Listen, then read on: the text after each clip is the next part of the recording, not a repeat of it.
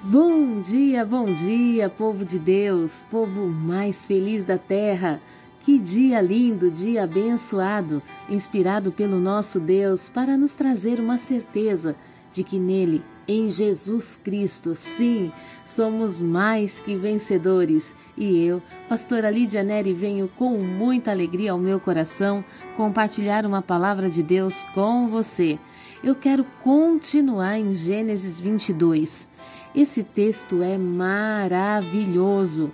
Tem coisas profundas que Deus quer falar ao teu coração e ao meu, e sinceramente, depois daquele devocional de ontem, a minha visão a respeito desse texto mudou. Eu já o amava e hoje sou completamente apaixonada por ele, porque Deus fala coisas profundas, Deus remolda a nossa vida, nos transforma. Hoje eu quero falar com você sobre o verso 8. Gênesis 22, no verso 8. A palavra diz assim: Assegurou-lhe Abraão: Deus proverá para si, meu filho, o cordeiro para o holocausto. E continuaram a caminhar ambos juntos. Esse verso me chamou demais a atenção, porque no momento em que Isaac e Abraão estavam subindo o monte para o sacrifício, Isaac se atenta para um detalhe importantíssimo. Nas mãos estavam o cutelo, o fogo, nas costas de Isaac estava a lenha, mas aonde estava a oferta? Onde estava o cordeiro para o sacrifício? Isaac faz uma pergunta para seu pai, uma pergunta inocente e ao mesmo tempo preocupado: para onde estamos indo? Por que estamos indo? O que vamos sacrificar afinal? A palavra do Senhor fala que a, a resposta de Abraão é: Deus proverá para si, meu filho, o cordeiro para o holocausto. Esse texto me chama a atenção em dois aspectos. O primeiro, que tudo aquilo que Deus te pede, antes ele já te entregou. Nós só temos possibilidade de entregar alguma coisa para Deus porque recebemos dele antes. Uma vez, no início da minha conversão, eu ouvi uma pastora muito sábia dizendo que tudo aquilo que Deus me pedia, eu não tinha motivos para negar, pois tudo tinha vindo de suas mãos. O novo convertido ele fica assim cheio de questionamentos e eu também fiquei. Eu, como assim? Deus me deu e agora Deus está pedindo de volta. Mas Deus não nos subtrai. Deus sonda o nosso coração. Guarde isso para você. E nós podemos observar que Abraão ele traz uma resposta. Deus proverá para si exatamente aquilo que ele quer. A nossa função é simplesmente sacrificar é simplesmente entregar, devolver, colocar no altar. Se Deus te deu uma voz para louvar, por que, que você continua em casa? Por que, que você se nega a fazer parte do louvor? Por que, que você se nega a entoar um cântico ao Senhor? Quantos artistas seculares que receberam uma voz do Senhor, que receberam a capacidade de adorar na igreja e hoje usam a voz para benefício próprio? atraem multidões para si mesmo, atraem multidões não para falar do amor de Jesus, não para falar do que Jesus pode fazer, mas para falar daquilo que eles são, para serem ídolos, referências. Se Deus te deu dons e talentos, por que não investir esses dons e talentos para o Senhor? Deus proverá para si mesmo, meu filho, o cordeiro para o holocausto. Há quanto tempo Deus tem esperado pela tua oferta? Há quanto tempo Deus tem esperado para que você volte no altar para entregar a Ele aquilo que Ele colocou em suas mãos? Isso me chama atenção nesse texto, porque muitas vezes, quando recebemos algo da parte de Deus, achamos que isso é só para nós.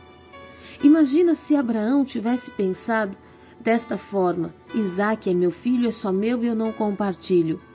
Talvez por melhor pai que ele tivesse sido, por mais espiritual que Abraão pudesse ser, ele não conseguiria colocar no coração de Isaac o verdadeiro sentimento de ser adorador. Mas quando ele decide subir o monte para sacrificar Isaac, ele gera para Isaac uma oportunidade de conhecer o Deus que ele ouvia falar. Ele dá a oportunidade de Isaac conhecer o Deus que falava com Abraão. Nós podemos observar esse texto, ele é riquíssimo de detalhes. Nós podemos observar Gênesis 22, Deus tem tantas coisas para falar ao teu coração. Não limite, não impeça aqueles que estão ao teu redor de ver a Deus, o Deus que fala com você, que te direciona, simplesmente porque você quer reter em suas mãos o cumprimento da promessa. Se Deus te deu alguma coisa, está te pedindo, é porque Ele quer gerar uma experiência nova. Ele quer gerar uma oportunidade nova daqueles que estão ao seu redor. Não ouvir Deus através de você, mas ouvir a voz do próprio Deus a falar com elas. Deixe o Senhor se revelar através daquilo que Ele colocou em suas mãos. Pastora, Deus me deu um casamento. Se Deus te deu um casamento, então faça o teu casamento estar no altar. Sacrifique alguns momentos do teu casamento para Deus. Sacrifique o jantar romântico em alguns momentos para Deus. Porque certamente o teu cônjuge verá Deus na sua vida. Não fique, em nome de Jesus Cristo, meu querido, minha amada, não fique segurando a promessa como se Deus não tivesse coisas maiores e melhores para acrescentar nessa promessa. Em nome de Jesus, nós podemos observar o texto que, mesmo Isaac recebendo a notícia de que o cordeiro não estava ali, Isaac não deixou de caminhar. E essa é a segunda parte da história que me chama muito a atenção. Porque nós podemos observar a seguinte situação. Normalmente nós queremos caminhar com alguém quando nós sabemos para onde esse alguém está indo. O porquê que ele está fazendo tal coisa. Você entraria numa sociedade que você não sabe onde o sócio majoritário está querendo chegar? Foi mais ou menos o que Isaac fez.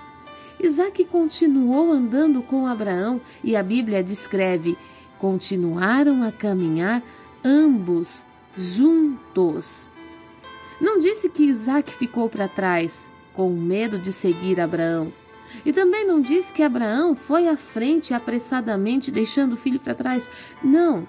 A palavra diz que continuaram a caminhar ambos juntos, revelando que, mesmo diante da negativa de Abraão, Isaac continuou caminhando.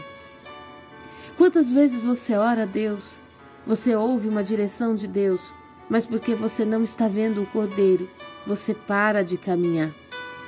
Quantas vezes o teu pastor te direciona algo que você não entende? Muitas vezes limitado pelos seus próprios afetos, limitado pelos seus medos, limitado pelas suas incredulidades. Você não consegue enxergar o que o pastor está enxergando e o pastor não pode te dizer na totalidade qual é a pretensão. Mas porque você não está entendendo para onde você está indo, você simplesmente para de caminhar. Hoje eu quero te despertar em nome de Jesus.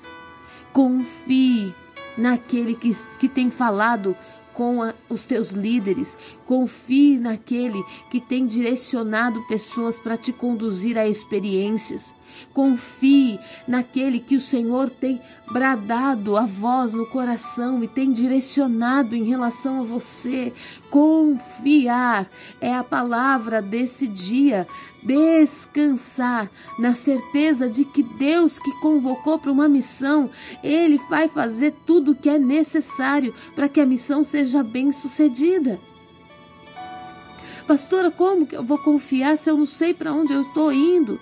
Se eu não sei se o que eu estou fazendo é fruto da cabeça de alguém ou se é realmente a voz de Deus, eu quero te dizer nesta manhã, em nome de Jesus ainda que fosse devaneio da cabeça de alguém, por causa da sua obediência e da sua confiança, Deus moveria o sobrenatural para que você possa viver a sua experiência com Deus.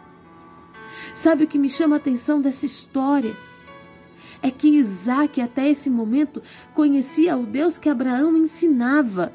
Mas a partir deste dia, Isaac viveu uma experiência com Deus que o firmou no altar do Senhor. que não permitiu que ele se desviasse. Abraão não viveria para a eternidade, entre aspas, né? É, a gente costuma dizer essa expressão que ele não viveria mil anos, dois mil anos sobre a terra. Isaac ia precisar ter experiências com Deus que fizesse com que, no momento em que ele não tivesse alguém para orientá-lo, ele pudesse ver a intervenção de Deus, ouvir a voz de Deus. De todas as coisas que Abraão deixou para Isaac, de todas as riquezas, Abraão deixou Isaac casado, tudo que Abraão deixou para Isaac, a melhor coisa que ele deixou foi essa experiência, porque a partir dessa experiência, Isaac também podia ver e ouvir, ele podia ouvir a voz de Deus e podia ver a intervenção de Deus. Não pare de caminhar porque você não está vendo o que é necessário. Não pare a tua caminhada porque você está duvidando se Deus realmente falou com o teu pai, com o teu líder, com o teu chefe. Ei, em nome de Jesus, ore ao Senhor. Ore ao Senhor e prossiga. Persista, persevera. Pastor, eu não estou vendo nada, eu estou achando tudo tão estranho. Ei, mas o Senhor nosso Deus é quem conduz todas as coisas. Você não caminhou três dias para voltar agora. Você já está no pé do monte, você já está já está no lugar onde Deus quer que você, onde Deus queria que você chegasse e você vai voltar porque você não está vendo o cordeiro. Não. Se recuse se recuse a voltar o caminho de mãos vazias. Se recuse a voltar desse caminho, por esse caminho, sem levar uma experiência com Deus. Deus não faria você caminhar todo esse tempo. Deus não faria você insistir nesse casamento. Deus não faria você ficar noites e noites com o joelho dobrado clamando pelo filho para que hoje você voltasse de mãos vazias. Deus vai fazer algo sobrenatural acontecer. Se você seguir junto com aquele que ouviu a voz, nem sempre Deus vai falar com você, nem sempre Deus vai falar comigo, mas Ele vai falar com pessoas a nosso respeito. Ele vai falar com pessoas aquilo que precisamos viver e fazer. Então, em nome de Jesus, eu oro para que nesta manhã o Senhor abra os teus olhos espirituais e você possa ver as pessoas que Deus tem direcionado para estar ao seu lado. As pessoas que Deus guiou para que você pudesse contemplar o milagre, a glória, a experiência com esse Deus poderoso.